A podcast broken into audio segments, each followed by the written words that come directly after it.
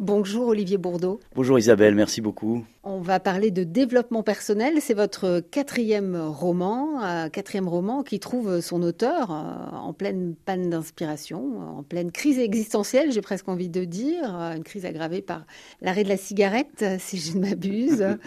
Donc on se trouve à Ibiza où l'auteur est allé essayer de retrouver cette, cette, inspiration, enfin en tout cas l'objet de son prochain roman, et il n'y arrive pas. Qu'est-ce qui lui arrive à cet auteur? J'ai toujours eu beaucoup de facilité à écrire. Je n'ai aucun syndrome de la page blanche, mais j'ai un syndrome de la page médiocre. Sauf que là, c'était plus que médiocre, c'était merdique, ce que j'écrivais depuis des mois. Et au début, ça commençait par me faire rire. Et puis, au bout de deux mois, ça commençait à me désespérer.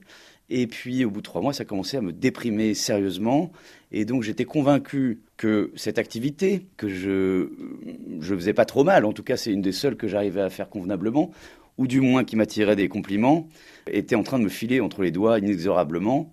Et donc, j'ai commencé à paniquer jusqu'à ce que je trouve le sujet le plus ridicule que je connaisse, moi. Alors, le lecteur plonge dans les souvenirs et dans la vie d'Olivier Bourdeau, le vrai, l'écrivain. Alors, beaucoup d'humour, hein, il faut le dire quand même, et beaucoup d'autodérision. On part de votre enfance, enfance de cancre, euh, enfance euh, dont le souvenir est un petit peu douloureux. Oui, c'est peu, c'est peu de le dire. Euh, c'était l'enfer à l'école parce que vous venez de le dire, j'étais un cancre. C'est en partie dû à, ma dyslexie. donc je ne comprenais rien de ce qu'on me demandait de faire. Je n'arrivais pas à faire ce qu'on me demandait de faire. et je me suis senti profondément idiot dès mon entrée en petite section.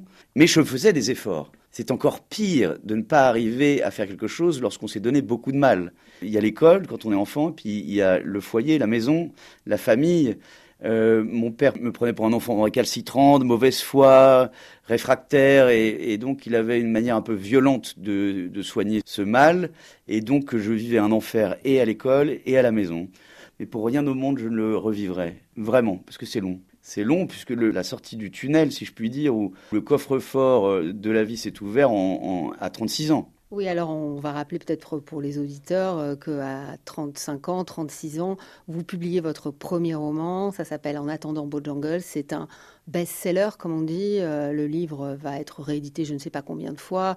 Il va être adapté au cinéma, en pièce de théâtre, peut-être même en bande dessinée, je crois. Oui, mmh, oui, oui. Donc finalement, c'est ce succès qui vous a permis de sortir de ce mal-être. Il y a dans ce livre Développement personnel, euh, je trouve une certaine poésie du ratage.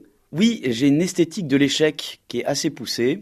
Il me faut toujours un peu de temps pour transformer un moment pénible en farce. C'est ce que je fais depuis la nuit des temps, puisque n'ayant que des moments pénibles, il faut bien que j'ai un sujet de conversation plutôt gai et de quoi animer euh, les soirées avec euh, ma famille ou mes amis. Donc j'ai toujours transformé ça en farce.